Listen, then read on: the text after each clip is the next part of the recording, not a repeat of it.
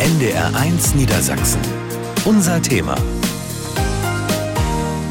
Fangen wir mal mit einer guten Nachricht an. Die Probleme im System Schule, die sind bekannt. Die Diagnose steht fest. Nur was daraus folgen soll, darüber gehen die Meinungen auseinander. Wie reagieren auf den akuten Lehrermangel? Was tun dagegen, dass im Moment so viel Unterricht ausfällt wie seit 20 Jahren nicht mehr? Und dass viele Viertklässler nicht so besonders gut rechnen und lesen können, das wollen wir alle doch auch nicht einfach so hinnehmen. Deshalb ist all das unser Thema heute bei NDR1 Niedersachsen. Akuter Lehrermangel wie steht es um die Bildung im Land? Mein Name ist Christina von Sass und ich freue mich heute über gleich vier Gäste hier im Studio im Landesfunkhaus am Maschsee in Hannover. Das hatten wir lange nicht und umso schöner ist es. Die Kultusministerin ist gekommen, Julia Willi Hamburg von den Grünen seit November im Amt. Herzlich willkommen. Hallo. Ich darf Sebastian Lechner begrüßen, Landesvorsitzender der CDU, auch relativ frisch gewählt und Abgeordneter im Niedersächsischen Landtag sind Sie auch. Schön, dass Sie hier sind. Schönen guten Abend. Michael Guder ist bei uns, der Vorsitzende des Landeselternrates. Wie Eltern auf die Lage schauen, das können Sie uns sagen. Schön, dass Sie hier sind. Sehr gerne und ich freue mich drauf. Und Angelika Meyer darf ich begrüßen. Sie ist im Studio als Vertreterin des Schulleitungsverbandes, also die Lehrerseite. Sie sind dort Mitglied im Vorstand. Auch Ihnen herzlich willkommen. Vielen Dank für die Einladung. Ich bin gerne hier. Ja, schön, dass Sie alle da sind. Und wir wollen gleich mal mit einer Aussage anfangen. Eine Aussage der Kultusministerin. Die kam vier Tage vor Weihnachten und viele haben danach gesagt, ja, endlich sagt's mal eine. Wir haben ja bundesweit den Fachkräftemangel und der wird tatsächlich auch die nächsten Jahre anhalten. Mindestens zehn Jahre werden wir durch eine Talsohle gehen, wo wir nicht ausreichend Lehrkräfte haben werden. Das ist mal eine Ansage. Frau Meier, was haben Sie gedacht, als Sie diesen Satz gehört haben? Das erste Stichwort, das uns einfiel, war Ehrlichkeit. An der Stelle hilft uns Ehrlichkeit weiter, denn viele andere Wege führten noch nicht zum Ziel. Dass der Inhalt mir nicht gefällt, ist selbstredend, das ist, glaube ich, klar. Herr Guder, ging Ihnen das auch so, dass Sie erstmal die Ehrlichkeit gut fanden? Auf jeden Fall. Man hat es äh, mal nochmal deutlich ausgesprochen. Und äh, das ist äh, besonders wichtig. Und äh, jetzt muss man eben versuchen, wie kann man Abhilfe schaffen, was kann man machen.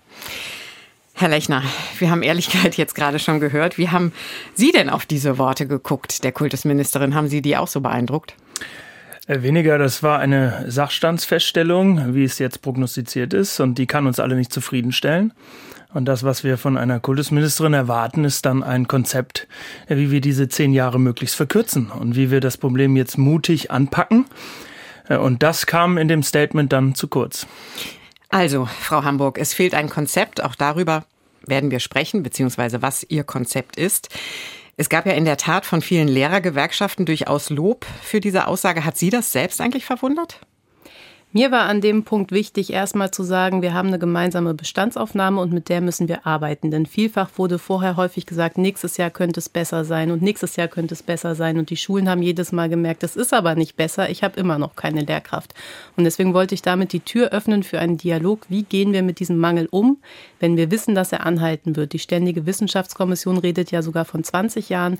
Das heißt, wir müssen auf der einen Seite mehr Lehrkräfte ausbilden, auf der anderen aber jetzt miteinander darüber reden, wie wir auch mit diesem Mangel umgehen, um Lehrkräfte an den Schulen zu entlasten. Die Kommission aus Bildungsexperten und Expertinnen, Sie haben sie schon angesprochen. Wir werden etwas später in der Sendung natürlich auch auf deren Vorschläge schauen. Sie sagen, ähm, die Tür musste erstmal geöffnet werden und man musste erstmal sagen, was eigentlich der Sachstand ist. Was haben Sie denn jetzt schon gemacht in den ersten 100 Tagen? Natürlich gibt es ja viele Themen, die im Kultusministerium ressortieren. Auf der einen Seite war mir sehr wichtig, wir haben an den Kitas Sprachförderung, dass wir dort die Bundesmittel, die ausfallen, kompensieren durch eigene Mittel und die Kräfte erhalten bleiben. Auch hier haben wir ja einen Fachkräftemangel und gleichzeitig waren wir mit akuter Krisenprävention beschäftigt. Also wir haben die Energiepreissteigerung und vor allem das steigende Mittagessen an den Schulen gedämpft, damit die ganzen Familien nicht auch noch durch steigende Mittagessenspreise belastet werden.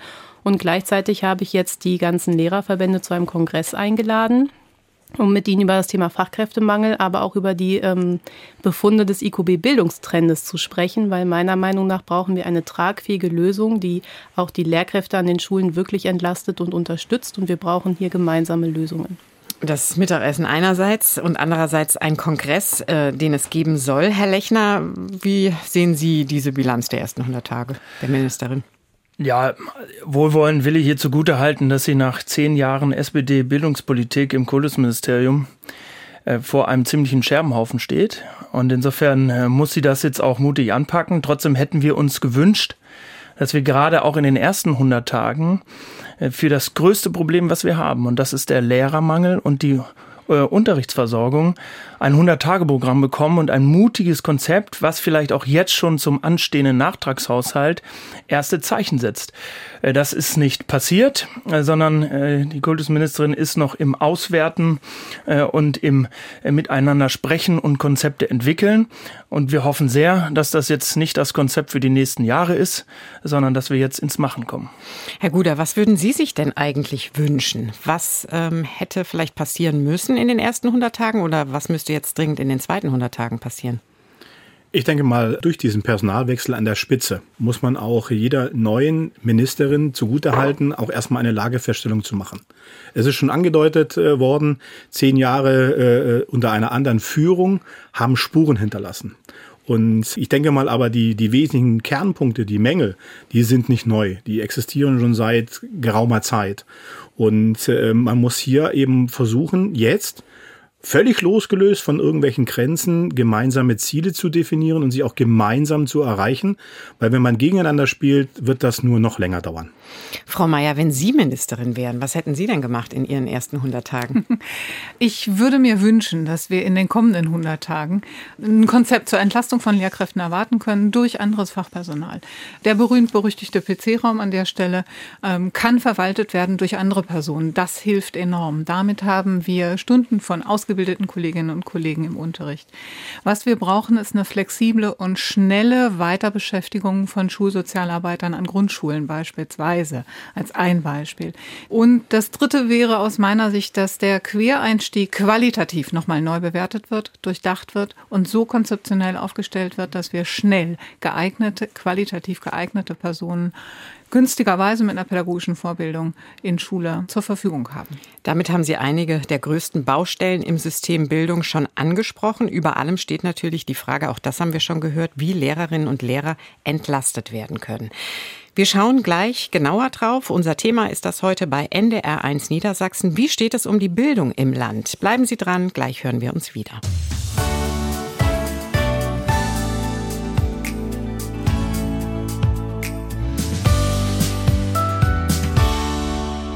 Die Schule brennt. So hat eine große Wochenzeitung neulich einen Artikel zum Thema Bildung überschrieben. Und was fast amüsant klingt, ist natürlich das genaue Gegenteil davon. Denn in der Schule werden die Grundlagen gelegt für das spätere Leben von Kindern und Jugendlichen. Wo es gerade am meisten brennt, das wollen wir uns jetzt anschauen, um dann natürlich auch über mögliche Lösungen zu sprechen. Im Studio sind die Kultusministerin, der Landeschef der größten Oppositionspartei, eine Vertreterin des Schulleitungsverbandes und der Vorsitzende des Landeselternrates. Mein Name ist Christina von Sass. Schön, dass Sie dabei sind. Wir haben auch mit einem Schulleiter in Hannover gesprochen, der Schulleiter einer Gesamtschule, und zwar der IGS Roderbruch. Matthias Aschern heißt er, und er sagt, ihm fehlen ungefähr sieben bis acht Lehrerstellen nur an seiner Schule. Und das ist dann das Ergebnis davon. Das hat an unserer Schule die konkrete Auswirkung, dass wir im Moment in Musik im Jahrgang 7 auf eine Stunde gekürzt haben. Eine, zwei Stunden wären da eigentlich angesagt. Ebenso ist das mit Kunst in Jahrgang 8 und in Jahrgang 9 fällt der Kunstunterricht ganz aus. Also an unserer Schule betrifft das gerade vor allen Dingen die musischen Fächer und das tut uns besonders leid und auch weh, weil wir wissen, wie wichtig die sind für eine ganzheitliche Bildung. Hinzu kommt im Tagesgeschäft ein Vertretungsplan, der ähm, natürlich professionelle Mangelbewirtschaftung abbildet. In den Wochen vor Weihnachten hatte der an manchen Tagen 24 Seiten und das war schon äh, einfach schwer, den zu lesen. Und natürlich merken wir das auch drittens an dem Thema Lehrerbelastung. Uns gelingt es eigentlich im Moment nicht in dem Umfang, in dem wir das wollen. Mehrarbeit den Kolleginnen und Kollegen zeitnah zurückzugeben. Wir verschulden uns beim eigenen Kollegium, in dem eben Mehrarbeit geleistet werden muss. Und da gehen schon einige Menschen auf der Felge, das ist so. Frau Mayer, Sie leiten eine Förderschule in Hildesheim. Sie und Ihre Kollegen, gehen Sie auch auf der Felge? Eindeutig ja. Ähm, die Kolleginnen und Kollegen arbeiten alle mit einem ganz, ganz hohen Verantwortungsbewusstsein und versuchen bis an die Grenzen und über ihre Grenzen hinaus das Mögliche zu schaffen. Die Zeit, die der Kollege vor Weihnachten beschrieben hat, war dramatisch. Wir sind froh, jetzt etwas entspannter im Dienst sein zu können für die Schülerinnen und Schüler. Und dennoch gehen die Kolleginnen auf der Felge, wie Sie sagen. Der Kollege beschreibt ein Verschulden am Kollegium. Ich mache mir die gleichen Sorgen, dass Kolleginnen und Kollegen an die Grenzen kommen, indem sie sagen, ich kann so meinen Job nicht mehr machen. Ich kann ihn nicht mehr gut machen. Das ist der erste Anspruch. Und ich kann ihn möglicherweise nicht mehr lange machen. Und das wäre das Verhängnisvollste für uns alle, ähm, wenn diese Kolleginnen und Kollegen nicht mehr zur Verfügung stehen. Das ist die Lage mit den Lehrern und Lehrerinnen, der Druck, der auf ihnen lastet. Herr Guder, aus Elternsicht, die Familien bekommen den Lehrermangel ja auch zu spüren. Wie denn eigentlich? Man äh, merkt das äh, fast täglich, äh, wenn die Kinder entweder später in die Schule gehen oder früher wieder zurück sind, dass gewisse Angebote ausfallen müssen aufgrund Personalmangel. Und das bekommt man täglich mit, täglich mit auch zu spüren. Und da fragt man sich natürlich schon, warum ist das so? Was, was kann man tun? Wie sieht das aus? Gleichwohl, und da muss man auch dann eine Lanze für die Lehrkräfte eben brechen. Ähm, die können nur das leisten, zu dem sie imstande sind. Und wenn ich keine ja, ich hätte mal gesagt, keine Kräfte, Raum und Zeit zur Verfügung hat, dann wird man irgendwann mal an Grenzen stoßen und das darf es eigentlich nicht geben. Frau Hamburg, von Ihnen gibt es ja noch ein weiteres Zitat. Lehrkräfte kann man sich nicht einfach backen. Jetzt haben Sie die zehn Jahre klar benannt, die Lehrer weiterhin fehlen werden. Aber was denn nun? Was wollen Sie tun? Ja, ich habe ja bereits gesagt, ich habe die Lehrerverbände zu einem Dialog eingeladen, weil ich auf der einen Seite glaube, dass wir miteinander Maßnahmen ergreifen müssen, weil einfach die Lehrkräfte aus der Praxis heraus am allerbesten sagen können, welche Maßnahmen helfen da, wo nicht ausreichend Lehrkräfte zur Verfügung stehen. Der Schulleiter hat das vorhin sehr deutlich gemacht. Und ich habe auch vorgeschlagen, dass wir das Delta, also ne, die Lehrkräftestellen, die wir nicht besetzen können, mit anderem Personal besetzen weil wir dann wenigstens Lehrkräfte von Aufgaben entlasten, die sie derzeit on top noch leisten müssen. Und ähm, das ist keine schöne Maßnahme, weil sie ist nicht, sie ersetzt ja nicht die Lehrkraft, aber sie unterstützt zumindest die Lehrkräfte, die wir im System haben und unterstützt hoffentlich dabei, sie dann auch zu halten. Anderes Personal, Herr Lechner, sagt Frau Hamburg, also ähm, zum Beispiel sozialpädagogische Fachkräfte oder IT-Kräfte oder was auch immer. Das ist doch schon mal was, oder, um die Lehrer zu entlasten? Ja, wenn es denn tatsächlich kommt, ähm, äh, unterstützen wir diesen Weg. Ich glaube, das ist in dieser Situation eine Möglichkeit, tatsächlich äh, die Lehrer zu entlasten und ihnen dann auch die Möglichkeit zu geben, sich ähm, mehr auf den Unterricht konzentrieren zu können. Es darf nur nicht das Einzige bleiben. Ich glaube, wir müssen auch die Möglichkeit, ihm wurde es angesprochen, gerade auch der Quereinsteiger, nochmal stärker bewerten und auf einen neuen Weg setzen. Wir haben jetzt bei den Neueinstellungen 64 Quereinsteiger von fast 1000 Stellen. Wir haben noch 400 frei. Und daran sieht man im Kern, dass das noch nicht wirklich gut funktioniert mit dem Quereinstieg. Und da müssen wir uns ranmachen, die Hindernisse abbauen äh, und mit einem Quereinsteigerprogramm mutig diesen Weg suchen, weil ich kenne die Kritik und Vorbehalte auch gegenüber Quereinsteigern, aber eine Unterrichtsstunde, die vor einem Quereinsteiger, der am besten auch noch pädagogisch geschult ist oder die pädagogische Vorbildung mitbringt, ist immer noch besser als gar keine. Quereinsteigerprogramm, sagt also die CDU, denn eine Unterrichtsstunde, äh, die gegeben werden kann, dadurch ist besser als gar keine. Schauen wir doch mal an der Stelle auf die Unterrichtsversorgung. Denn die ist ja auch eine Meldung der vergangenen Wochen so schlecht wie seit 20 Jahren nicht. Sie liegt bei 96,3 Prozent in Niedersachsen. Die Gewerkschaft Erziehung und Wissenschaft sagt, wir bräuchten eigentlich 107 Prozent, damit wirklich alle Unterrichtsstunden auch stattfinden können. Frau Meier, Sie sind die Experten.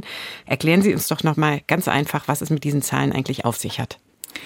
Die Unterrichtsversorgung wird berechnet nach dem, was für die Klassen angeboten werden soll an Sollstunden im Verhältnis zu den Iststunden an Lehrkräften.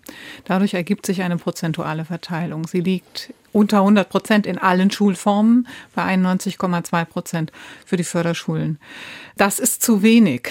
Ähm, mit, selbst mit einer hundertprozentigen Unterrichtsversorgung hätten, wären wir maximal auf Kante genäht. Dann ist noch nicht geklärt, was ist mit der Kollegin, die aufgrund der Elternzeit ähm, nicht da ist, was ist mit der Kollegin, die kurzfristig aufgrund eines Beschäftigungsverbotes äh, infolge einer Schwangerschaft äh, nicht mehr tätig ist. Was ist mit den Kollegen, die krank sind? Wir finden Lösungen. Kreativität ist der der zweite Vorname aller Schulleiterinnen und Schulleiter in Niedersachsen, würde ich sagen. Aber diese Lösungen, die wir haben, sind nicht die besten zum Wohle unserer Jugendlichen und Kinder in den Schulen. Und was würden Sie zu einem ausgeweiteten Quereinsteigerprogramm sagen? Dieses Quereinsteigerprogramm muss davon geprägt sein, dass im Vorfeld Prüfungen erfolgt sind, damit äh, die Personen, die dann überhaupt in die Bewerbungsverfahren kommen, sich auch einstellen können auf das, was in Schule passiert. Das wäre der eine Punkt. Der zweite Punkt ist eine so gut strukturierte begleitende Qualifizierung, dass diese Menschen dann den Job in Schule auch machen können. Nicht umsonst studieren äh, Kolleginnen vier bis fünf Jahre, um Lehrkraft zu werden. Das kann man nicht so ohne weiteres einfach so machen. Es gibt gute Möglichkeiten, glaube ich, aber dazu braucht es ein Qualifizierungskonzept. Denn ansonsten befürchte ich auch da, Kolleginnen werden versuchen, andere Kollegen anzuleiten. Das machen wir. Äh, das gehört auch zu unserem Job in Schule. Aber wir können an der Stelle keine Qualifizierungskonzepte bauen kein Studium ersetzen, kein das Studium jahrelang ähm, stattgefunden hat genau. bei, bei, klassischen Lehrern, sage ich jetzt mal. In Berlin gibt's ja ähm, schon Schulen, wo in der Mehrzahl von Quereinsteigern unterrichtet wird. Herr Guder, wie schauen denn Sie als Vater drauf? Quereinsteiger oder dann doch lieber den klassischen Lehrer nach einem mehrjährigen Studium für die eigenen Kinder? Das ist eine sehr spannende Frage. Wenn Sie mich fragen, im Kern ist es mir eigentlich egal, wer diesen Lehrauftrag wahrnimmt. Hauptsache, er macht es, er kann es und das Ergebnis spricht für sich. Und natürlich gibt es Vorbehalte. Wie ist schon angedeutet worden, es gibt nicht ohne Grund ein Lehramtsstudium. In welcher Ausprägung auch, äh, auch immer. Gleichwohl gibt es doch sehr gute, sage es mal, Ausbilder, Fachkräfte, die auch, sage es mal, in diesen in diese Rolle reinschlüpfen können und äh, vielleicht ist es auch manchmal so, ich denke da jetzt zum Beispiel auch an die berufsbildenden Schulen, vielleicht ist ein Handwerksmeister, ich sage mal, besser geeignet, um praktische Erfahrungen weiterzugeben, wie jemand, der noch nie wirklich auf dem Dach war. Also ganz neu denken, ähm, so verstehe ich Sie. Absolut. Ja. Wir werden gleich nochmal genauer auf diese Vorschläge schauen, die ja in den vergangenen Wochen auch für Schlagzeilen gesorgt haben und die wir auch schon kurz angesprochen haben. Die Vorschläge einer Kommission von Bildungsexpertinnen und Experten die verschiedene Punkte ähm, ja vorgeschlagen haben, die sich möglicherweise ändern müssten oder sollten.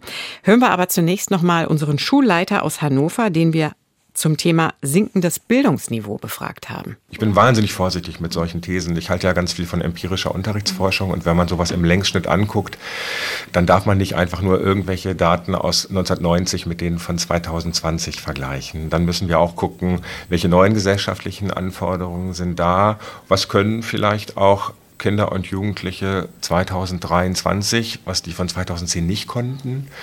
Ähm, äh, nach meiner Kenntnis geben die Studien eine so pauschale These sinkendes Bildungsniveau nicht her. Wir sehen aber sehr wohl, dass sozusagen fachbezogen im Hinblick auf die Abschlüsse, im Hinblick auf bestimmte Kernkompetenzen, ich nenne mal das Fach Mathematik, der, das wird inzwischen auch vom Kultusministerium als Patient bezeichnet, oder den Bereich von Rechtschreibung und Zeichensetzung. Wenn man das sozusagen so eng führt, dann sehen wir ganz deutlich eine Entwicklung, die uns nicht ermutigt nicht ermutigt. Patient Mathe, das ist ja ähm, eine sehr griffige Formulierung und tatsächlich ist bei einer Studie ja herausgekommen, dass die Viertklässler in Niedersachsen Schwierigkeiten, viele von ihnen Schwierigkeiten haben beim Thema Rechnen und Lesen. Herr Lechner, Sie haben ja schon die SPD angesprochen, ähm, die den Kultusminister in den letzten vergangenen zehn Jahren gestellt hat und von einem Scherbenhaufen gesprochen. Aber Achtung, die zehn Jahre davor, da waren die Kultusminister von der CDU, da kamen sie von, aus, aus ihrer Partei. Damit ist doch die CDU auch Teil eines des Problems, oder? Wenn die Schüler heute weniger lesen und weniger gut rechnen können. Also erstmal hatten wir im Jahr 2012 den höchsten Stand der Unterrichtsversorgung in den letzten 20 Jahren. Wir haben jetzt den tiefsten. Äh, das ist ähm, äh, das Ergebnis der letzten zehn Jahre. Und ich meine, jetzt haben wir den Stand, hilft auch nicht, wenn wir uns jetzt darüber unterhalten, wer was wie wo äh, wann getan hat, sondern jetzt ist es wichtig, äh, dass wir uns auf den Weg machen und dieses Problem lösen. Und ich teile das auch aus der Erfahrung als Vater und die Erfahrung meiner eigenen Kinder, äh, wie sie in der Schule mit Mathe beschult werden, würde ich jetzt nicht äh, den Duktus-Patient teilen, aber wir müssen uns auf den Weg machen, äh, dass wir gerade in diesen Kernkompetenzen wesentlich besser ähm, unterwegs sind. Und da ist am Ende auch eine Organisationsfrage. Äh, und ich will es mal simpel auf den Punkt bringen, aber wir haben gerade auch im Ganztag, in der Ganztagsorganisation, insbesondere auch in den IGSen, das Thema, dass oft Lehrer nachmittags in der Kinderbetreuung und in der Schülerbetreuung eingesetzt sind, während dann in Kloppenburg der Matheunterricht ausfällt. So, und das bedeutet auch, dass die Kultusministerin eine Organisationsaufgabe hat, äh, die sie jetzt lösen muss, damit wir in den Kernkompetenzen ähm, den Unterricht unseren Schülern und Kindern erteilen, den sie brauchen, um gut durchs Leben zu kommen. Frau Hamburg, Sie haben als Ministerin eine Organisationsaufgabe, sagt Herr Lechner. Ähm, wie kommen Sie der denn nach? Lieber Ganztagsbetreuung als Matheunterricht? Ich glaube, dass Herr Lechner es da einfach sich ähm, etwas zu einfach macht, weil er es sehr schematisch betrachtet und nicht das Ganzheitliche sieht. Im Idealfall haben wir ja tatsächlich auch einen Ganztag, so wie er es bei IGSen beschrieben hat, die dann auch für Bildungsgerechtigkeit sorgen, weil es eben nicht Betreuung ist, sondern auch das ist Teil von Schule und auch Teil von Lernen, gerade für Kinder, die zu Hause nicht so sehr bei den Hausaufgaben begleitet werden. Aber natürlich, wir müssen uns jetzt sowohl angucken, wie ist die regionale Verteilung und wenn wir da ehrlich miteinander sind, wissen wir, dass die Lehrkraft, die an einer IGS in Hannover arbeitet, auch nicht in Kloppenburg Mathe erteilen würde, weil sie sich dort gar nicht bewirbt. Das heißt, wir müssen erstmal schauen, wie kriegen wir überhaupt Lehrkräfte in die Fläche. Und dann müssen wir uns anschauen, ne, welche organisatorischen Vorkehrungen wir miteinander treffen, damit wir die nächsten zehn Jahre bei mangelnden Lehrkräften mit zusätzlichem Personal unterstützen. Das darf aber nicht außer Acht lassen, meiner Meinung nach, dass wir sehen müssen, dass wenn Kinder Deutsch und Mathe gut lernen sollen, dazu mehr gehört als nur Deutsch und Matheunterricht. Ja, es gehört eine Ausgeglichenheit dazu, es gehört ganzheitliches Lernen, gerade an Grundschule gehört sowas wie Haptik und Bewegung, soziales Lernen untrennbar dazu. Und deswegen darf man das nicht äh, voneinander trennen in der Debatte.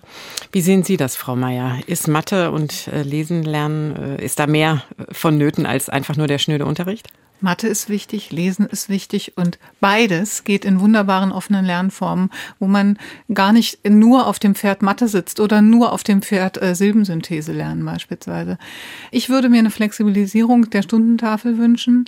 Ich würde mir wünschen, dass in beispielsweise den weiterführenden Schulen kann der Mathematikunterricht wunderbar in berufsorientierenden Projekten mit unterrichtet werden. Da lässt sich ganz, ganz viel sehr individuell gestalten und ich glaube, da müssen wir doch hin, äh, dass wir ähm, dass wir den Schülerinnen und Schülern das anbieten können, was sie brauchen, und zwar auf eine individuelle und differenzierte Art und Weise. Dann wird es auch mit Mathe klappen und dann wird es auch mit Lesen klappen, hundertprozentig. Und günstigerweise bereiten wir selbstständige Menschen vor, die am Ende ihrer Berufs-, ihrer Schullaufbahn wissen, da geht es für mich beruflich hin. Herr Guder, wie schauen Sie als Landeselternrat da drauf? Vielleicht auch gerade nochmal mit Blick auf den Ganztag und die Ganztagsbetreuung. Das ist ja für viele äh, Familien eminent wichtig. Ähm, machen Sie sich Sorgen, dass das vielleicht das Angebot zurückgefahren werden könnte, einfach angesichts des akuten Lehrermangels?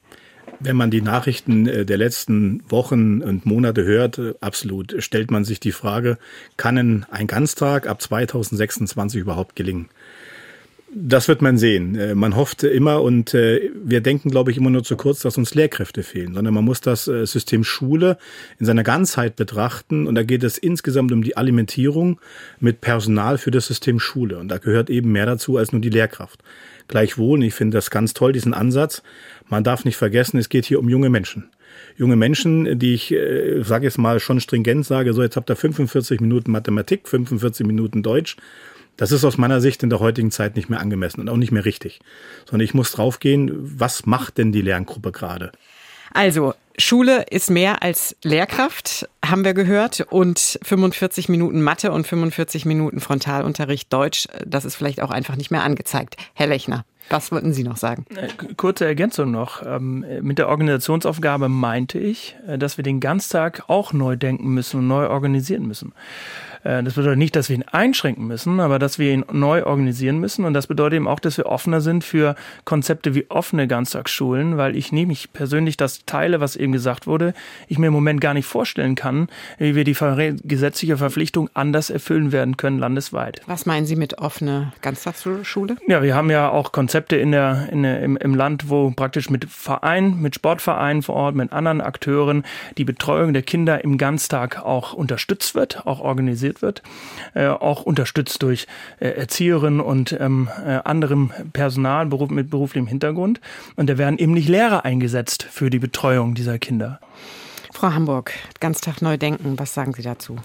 Ja, wir sollten bei allen Maßnahmen, die wir jetzt diskutieren, immer Risiken und Nebenwirkungen mit abwägen. Und gerade der Ganztag ist für Schulen ganz wichtig. Und es gibt nicht den Vormittag Schule und die Nachmittagsbetreuung, sondern eigentlich ist das ein Konzept, Leben und Lernen an der Schule. Und deswegen gehören Lehrkräfte. Und dann müssen wir jetzt diskutieren, wie viele in der Zeit, wo wir zu wenig Lehrkräfte haben. Aber im Grundsatz gehören Lehrkräfte mit in den guten Ganztag, weil sonst bringt Ganztagsschule keine Bildungsgerechtigkeit. Das sagen uns viele Studien. Und deswegen muss man genau das auch mit abwägen, ob es nicht Schulformen gibt, die auch einfach Ganztag brauchen, weil genau dort auch Kinder hingehen, die unterstützt werden müssen durch Lehrkräfte. Und deswegen ne, kann man all diese Maßnahmen diskutieren. Man muss sie aber miteinander abwägen abwägen, womit reißt man welche Löcher und ne, welche Probleme treten mit welcher Entscheidung auf. Und damit sind wir schon mittendrin in der Diskussion um mögliche Lösungen, wie wir rauskommen aus der Bildungsmisere in Niedersachsen. Das vertiefen wir gleich noch. Bleiben Sie dran. NDR1 Niedersachsen. Unser Thema. Akuter Lehrermangel und das noch zehn Jahre lang. Wie steht es um die Bildung in Niedersachsen? Das ist unser Thema heute und es ist Zeit, über Lösungen zu sprechen, was zu tun ist, wie die Lage besser werden kann. Da müssen wir eben mal auf die Vorschläge der Ständigen Wissenschaftlichen Kommission der Kultusministerkonferenz schauen. Wir haben sie schon gehört, sie wurde schon genannt.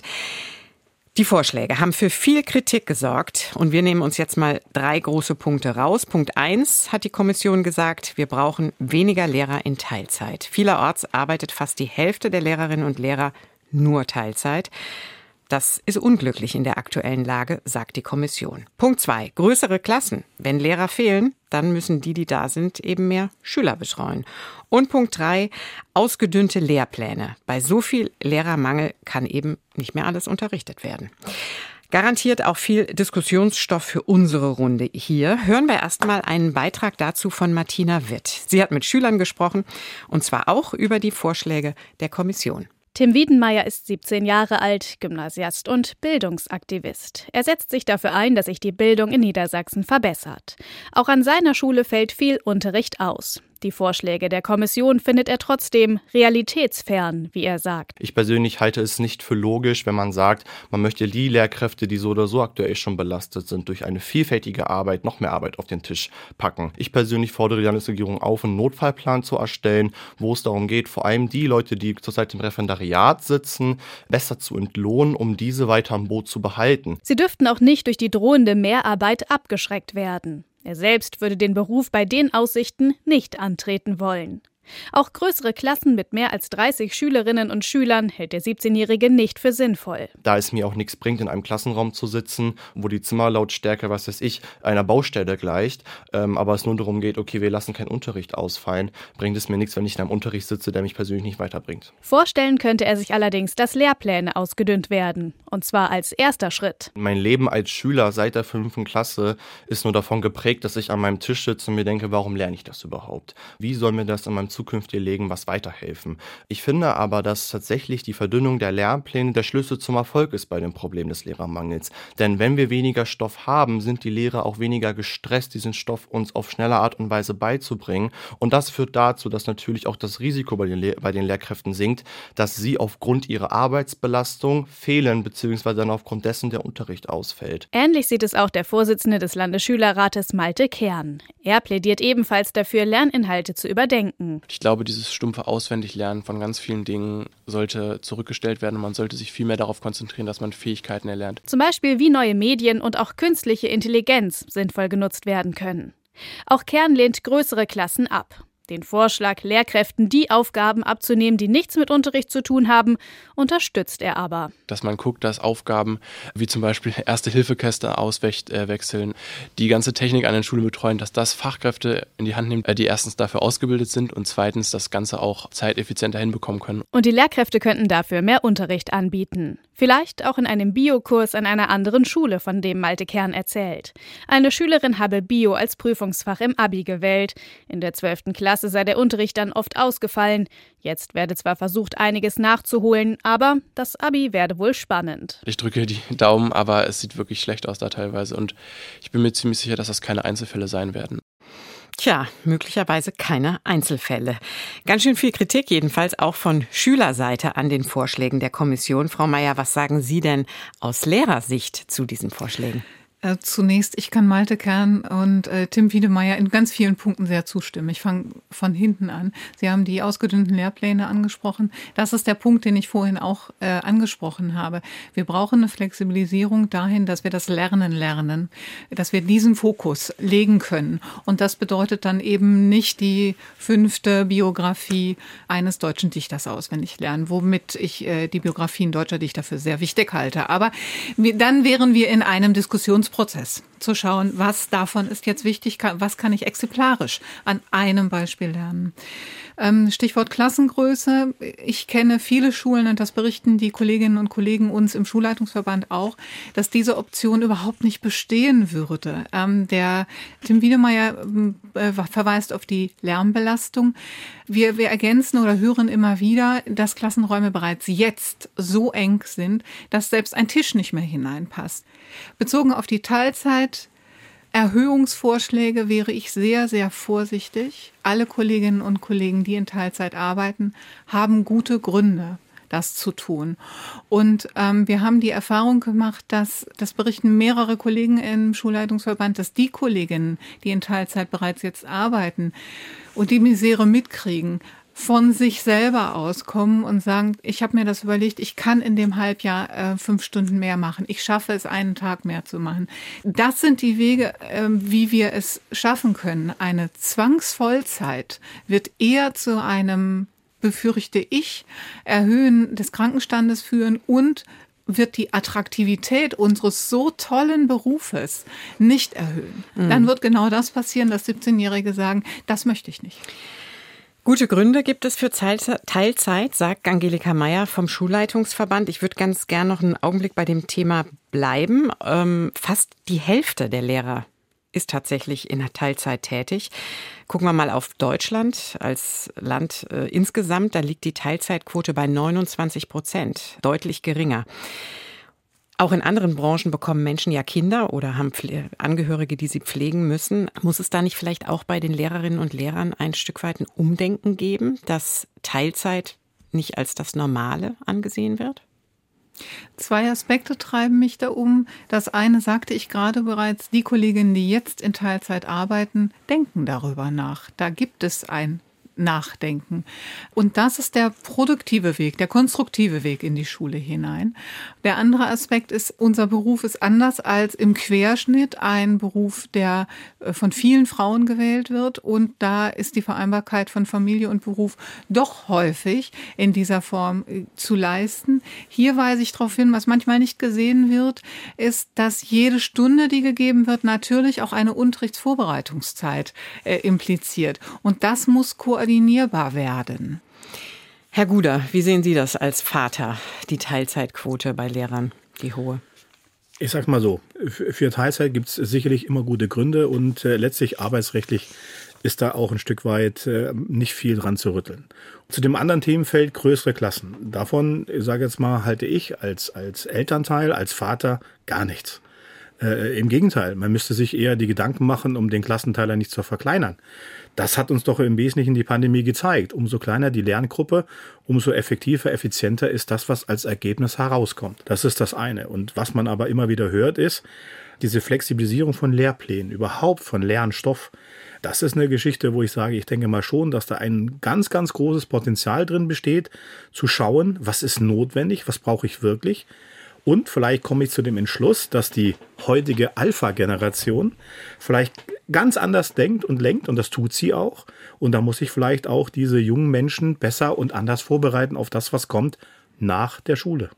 Frau Hamburg, wir würden jetzt natürlich ganz gern wissen, welche Vorschläge Sie von der Kommission eigentlich übernehmen werden oder übernehmen wollen. Fangen wir doch mal mit den größeren Klassen an, die Herr Guder gerade angesprochen hat. Werden größere Klassen kommen an niedersächsischen Schulen? Ich finde wichtig zu betonen, dass die SWK geguckt hat, wie wirken sich Maßnahmen auf den Bildungserfolg der Kinder aus. Ne, das haben sie sich angeschaut. Sie SWK ist die Kommission. Die Ständige Wissenschaftskommission. Sie haben sich nicht angeschaut, wie wirkt sich das auf die Arbeitsbelastung aus oder wie wirkt sich das darauf aus, dass Lehrkräfte potenziell wegbrechen oder den Beruf verlassen. Das war nicht Gegenstand der Studie und da sehe ich einen riesigen Nachteil, ne? weil natürlich muss man das mit berücksichtigen, wenn man Maßnahmen in Zeiten von Fachkräftemangel bewerten will. Und insofern ähm, sehe ich auch so eine Maßnahme wie die Klassen noch zu vergrößern. Das wurde auch gerade ausgeführt, dass das räumlich oft gar nicht geht ähm, sehe ich durchaus kritisch. Und das ist auch nicht das, was ich oben auf der Agenda habe. Ich glaube aber, dass es wichtig ist, dass wir miteinander reden, welche Maßnahmen wir ergreifen. Ne? Das Thema Stundentafel wurde schon genannt. Die SWK spricht von Selbstlernzeiten. Kann sowas ein Weg sein? Ne? Wie ist das auch vielleicht mit ähm, hybriden Unterrichtsmöglichkeiten. Auch das bedeutet eine Arbeitsverdichtung. Also auch da sollten wir nicht so tun, als könnte man das nebenbei organisieren. Aber das sind alles Wege, über die man diskutieren kann. Bleiben wir noch mal bei den größeren Klassen. Klassen. Können Sie denn ausschließen, dass es größere Klassen geben wird aus der Not heraus in Niedersachsen? Ich kann sagen, dass das derzeit nicht auf unserer Agenda steht. Wir haben äh, erstmal habe ich den Vorschlag unterbreitet, jetzt über entlastendes Personal zu schauen, wie verhält sich das in Schule. Entscheiden sich vielleicht Lehrkräfte sogar von Teilzeit äh, zu erhöhen, weil bestimmte Aufgaben nicht mehr da sind. Und ähm, insofern hoffe ich über den Weg was zu erreichen und alles weitere werde ich mit den Verbänden diskutieren. Und ich finde, es gebietet dann auch die Fairness, dass wir miteinander reden und ich nicht vorher Maßnahmen verkünde. Herr Lechner, die Ministerin sagt, die Kultusministerin oben auf der Agenda liegt es nicht, die größte größeren Klassen, aber so richtig ausschließen kann sie es möglicherweise auch nicht. Wie gucken Sie da denn drauf? Wie wird es kommen? Was glauben Sie? Es kommt sehr darauf an, wie wir jetzt die nächsten zwei Jahre gestalten und ähm, welche Maßnahmen wir mutig und zügig ergreifen. Äh, wenn das im gleichen Tempo los weitergeht wie die ersten 100 Tage, dann wäre ich als Kultusministerin auch sehr vorsichtig bei dem Ausschluss äh, größerer Klassen. Aber jetzt sollten wir uns konzentrieren auf Maßnahmen, die wir vielleicht jetzt noch auf, gut auf den Weg bringen können. Und das ist zum Beispiel auch die Frage, wie man denn Teilzeitkräfte, und wir halten auch nichts von einem, von einem verpflichtenden Vollzeit, aber wie man die Teilzeitkräfte vielleicht anreizen kann ähm, äh, und auch auf den Weg bringen kann, dass sie ihre Teilzeitquote verringern. So, wir haben schon gehört, die Motivation ist groß. Das glaube ich auch, dass das bei den Lehrkräften der Fall ist. Aber vielleicht gibt es ja auch Anreize oder auch Hindernisse, ähm, die vielfältig in der eigenen Lebenssituation auch Teilzeit erfordern. Und die muss man sich anschauen. Und vielleicht kann man dadurch Organisation auch weniger Teilzeit im Lehrkörper ermöglichen. Wenn zum Beispiel, wenn zum wir Beispiel 100 Prozent arbeitet, dann muss ja die Frau vielleicht nicht immer in na, Teilzeit ich, gehen. Ich wollte zum Beispiel auf das Arbeitszeit Konto raus und die Frage, ob man das nicht sogar auch äh, flexibilisieren kann oder auch erweitern kann. Vielleicht gibt es auch da Möglichkeiten, ähm, mit der Teilzeit in Niedersachsen anders umzugehen. Und die Flexibilisierung der Lehrpläne ist richtig, aber es darf am Ende natürlich nicht dazu führen, dass wir Qualitätseinbußen bekommen, sondern es muss eine kluge Flexibilisierung sein. Ich traue das aber den Schulleitern und auch den einzelnen Schulen zu, äh, dass sie da einen guten Blick drauf haben ja, ähm, und diese Flexibilisierung auch lösen können. Und dann ist das sicherlich ein Weg, auch anders zu lehren. Ich meine, wir haben uns schon auf den Weg gemacht, es gibt ja auch unterschiedliche Unterrichtsformen, andere Arten zu lernen. Das ist ja im Kern auch eine Flexibilisierung der, äh, der Stundentafel und das ist aus unserer Sicht ein richtiger Weg. Es bleibt jetzt abzuwarten und ich rufe die Kultusministerin auf, jetzt einfach ins Machen zu kommen. Wir haben heute viele gute Maßnahmen diskutiert äh, und es ist jetzt eine Frage der Umsetzung und die muss jetzt möglichst schnell erfolgen. Viel hängt ja am Geld. Dazu würde ich jetzt gerne noch kommen, bevor wir in unserem letzten Teil uns dann alle noch mal sagen können, wie wir uns Schule im Idealfall eigentlich vorstellen. Vieles liegt am Geld und damit sind wir auch ganz schnell beim Thema Gehalt, höheres Einstiegsgehalt. Das hat Rot-Grün ja versprochen, jetzt aber erstmal wieder zurückgestellt. Ich würde Ihnen gern an der Stelle noch eine interessante Aussage von unserem Schulleiter aus Hannover vorspielen, Matthias Aschern. Er sagt nämlich, wir brauchen eine finanzielle Kraftanstrengung, die so hoch ist und so groß ist wie bei anderen Themen auch. Ich fange mal ganz groß an. Also in diesem Land ist es in den letzten Jahren gelungen, für den Ukraine-Krieg und zur Kompensation von Pandemie-Problemfeldern dreistellige Milliardenbeträge in sehr kurzer Zeit zu mobilisieren. Im Bildungsbereich warten wir auf ein solches Paket und wenn man die Probleme ganz grundsätzlich anfassen will, und das muss man tun, dann brauchen wir unbedingt eine Bildungsinitiative, die mit ähnlichen Beträgen hinterlegt ist. Brauchen wir ein Sondervermögen Bildung zum Beispiel, Herr Lechner? Und würden Sie mitgehen, wenn Frau Hamburg sowas vorschlagen würde? Also die Sondervermögen, da könnte ich jetzt zwei Stunden lang in einer Extrasendung drüber sprechen. Äh, sind eine Umgehung des Haushaltes. Ich würde mitgehen, wenn Frau Hamburg einen Vorschlag macht, wie sie mehr Geld im niedersächsischen Haushalt mobilisiert. Äh, und wenn die Landesregierung einen großen Schwerpunkt setzt und sagt, das ist jetzt unser Hauptschwerpunkt, wir wollen die Unterrichtsversorgung verbessern, die Bildungsqualität verbessern und nur Frau Hamburg äh, bekommt im nächsten Haushalt eine Steigerung und das Geld zugesprochen, dann würden wir das als CDU zum Beispiel begrüßen. Ich glaube nur nicht, dass die Landesregierung das tun wird. Und insofern ist sie aufgerufen, ähm, klare Prioritäten zu setzen. Und ich kann das verstehen, was der Schulleiter gesagt hat. Äh, ich würde mir das auch wünschen. Ja, aber wir müssen auch bei allen Maßnahmen, die wir haben, äh, bedenken, dass wir auch finanzielle Restriktionen haben. Also es wird nicht so einfach gehen, dass wir die meisten Politikfelder jetzt dreistellige Milliardenbeträge zur Verfügung stellen. Im Übrigen hat die Bundesregierung die nur ins Fenster gestellt. Gezahlt wurde davon bisher der kleinste Teil äh, und auch finanziert.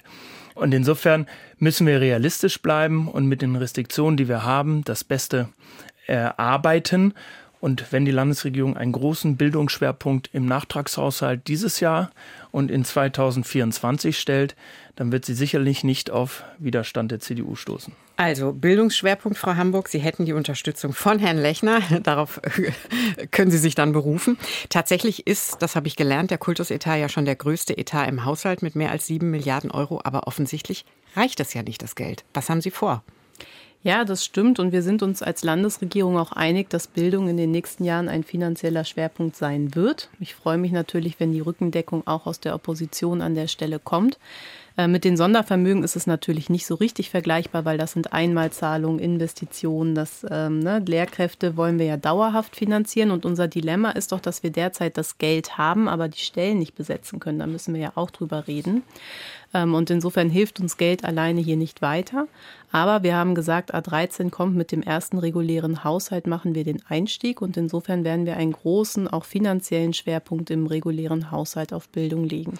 Und das wird aber nicht vor 2024 sein. Und wir wissen noch nicht, ob es auf einmal kommt oder nur in Stufen. Frau Mayer, waren Sie da enttäuscht, als Sie ähm, gehört haben, dass dieses Wahlversprechen ja jetzt dann doch erstmal nicht kommt, das höhere Einstiegsgehalt? Wir waren alle realistisch, als wir das Wahlversprechen hörten. Aber natürlich ging ein Raunen durch die Kollegien. Was wir jetzt brauchen an der Stelle ist eine äh, klare und verbindliche Perspektive mit Umsetzungsschritten, die nachvollziehbar sind, an denen sich dann man sich auch messen lassen muss. Das denke ich wird dazu führen, dass Kollegen das Vertrauen erhalten und wiedergewinnen und sagen, okay, ich glaube, das wird so kommen und unter der Prämisse trete ich auch beispielsweise in dieses Studium ein. Herr Guder, wie gucken Sie aufs Thema Geld? Naja, Geld allein ist nicht immer ein Motivator, sondern da muss man das Ganze differenzierter sehen, auch ganzheitlicher sehen. Es sind einfach zu viele Stellen vakant. Sie sind nicht besetzt. Es bedarf, denke ich mal, einem modernen Personalmanagement und nicht diese künstliche Aufteilung auf verschiedene Ministerien in der Entscheidungsfindung. Wie finde ich denn Menschen? Viele junge Menschen schreckt es einfach ab, dass die teilweise die Rahmenbedingungen vor Ort, Infrastruktur, immense Verwaltungsaufgaben im täglichen äh, Dienst einfach dazu führen, dass der Beruf des Lehrers unattraktiv ist. Unser Thema heute bei NDR1 Niedersachsen. Zehn Jahre Lehrermangel. Wie steht es um die Bildung in Niedersachsen? Die Probleme haben wir benannt. Über die Lösungen haben wir auch gesprochen. Über die wird allerdings auch noch intensiv gestritten. Gleich wollen wir zum Abschluss noch mal schauen, wie wir uns Schule eigentlich wünschen würden in der Zukunft.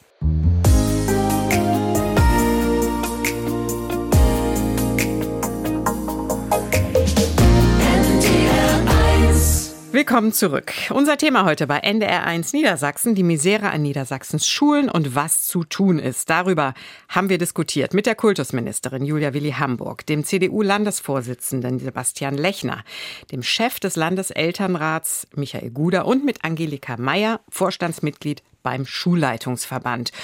Und bei allen Problemen, die wir heute angesprochen haben, wollen wir am Ende natürlich auch noch mal ein bisschen träumen. Was wünschen wir uns denn eigentlich für eine Schule? Und was muss dafür passieren? Frau Meier, Sie sind am meisten in der Schule von uns allen.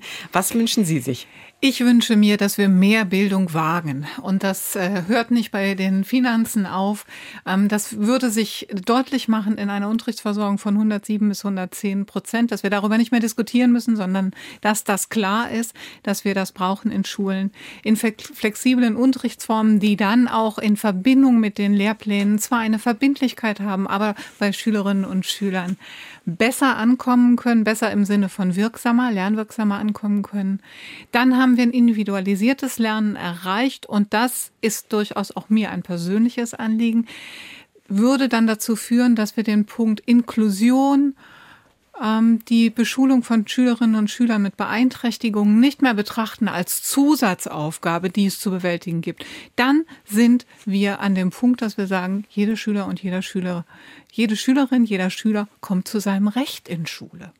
Herr Guder, was wünschen Sie sich für eine Schule? Hm.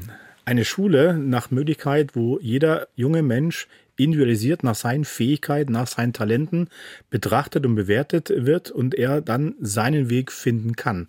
Das äh, führt im Wesentlichen dazu, dass ich ihm Möglichkeiten aufzeige. Was er dann daraus macht, das ist eine andere Geschichte.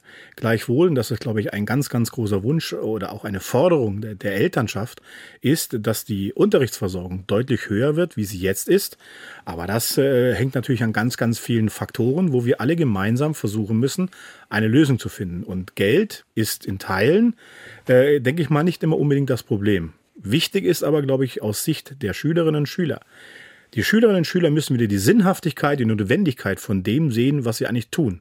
Und wenn das äh, gewährleistet ist, dann sind die auch motiviert und dann äh, finden die auch ihren Weg. Und ich denke mal, daran muss man, äh, denke ich mal, erstmal jetzt arbeiten. Herr Lechner, auch Sie dürfen träumen. Wie würden Sie sich denn Ihre ideale Schule vorstellen? Das ist im Kern gar nicht so weit entfernt. Wir brauchen einen verlässlichen Unterricht. Das bedeutet, äh, dass ganz wenige Stunden ausfallen und einen Unterricht, der unsere Kinder gut auf das Leben vorbereitet, und zwar entsprechend der Talente, wie wir es eben gehört haben. Und wir brauchen einen digitalen Unterricht, darüber haben wir heute noch gar nicht gesprochen, aber auch die Einbindung digitaler Lernmittel, die muss selbstverständlich sein und Lehrer wie auch Schüler äh, müssen sich äh, damit bewegen können. Äh, und ich hoffe mir dadurch auch einen ganz anderen Ansatz, auch individuell zu fördern und auf den jeweiligen Lernstand auch einzugehen. Und dann auch eine im Ganztag verlässliche Schule, die es vielen Eltern und Familien ermöglicht, ihr Lebensmodell so zu organisieren, wie sie sich das wünschen, ohne äh, dass sie Befürchtung haben, äh, dass ihre Kinder in dem verlässlichen Unterricht äh, Nachteile erleiden. Frau Hamburg, was, wie sieht Ihr Traum aus einer perfekten Schule? Ja, ich kann mich meinen Vorrednerinnen und Vorrednern nur anschließen. Ähm, tatsächlich ist es eine Schule, die individualisiertes Lernen ermöglicht, die aber auch Lern- und Lebensort im Ganztag ist. Also wir hatten vorhin ja auch schon über die räumlichen äh, Schulfragen gesprochen. Und äh, die stärker auf das Lernen, Lernen setzt und damit auch darauf, die Komplexität von vielen Fragen sich anzuschauen, weil das oft dann auch fächerübergreifende Fragen sind, die man aus verschiedenen Facetten sehen kann und damit Schülerinnen und Schüler auch gut darauf vorbereitet, in eine Zukunft loszustarten, wo wir und auch die Lehrkräfte noch gar nicht wissen, wie die aussehen werden. Und das ist eine große Herausforderung, die Schule künftig dann leisten kann. Unser Thema heute bei NDR1 Niedersachsen war die schwierige Lage an den Schulen und was passieren muss, damit sie besser wird. Vielen herzlichen Dank meinen Gesprächspartnerinnen und Gesprächspartnern hier im Studio im Landesfunkhaus am Maschsee. Ich bin Christina von Sass. Danke Ihnen für Ihr Interesse. Liebe Hörerinnen und Hörer, alles Gute und bis zum nächsten Mal nächsten Mal. Tschüss. NDR 1 Niedersachsen. Unser Thema.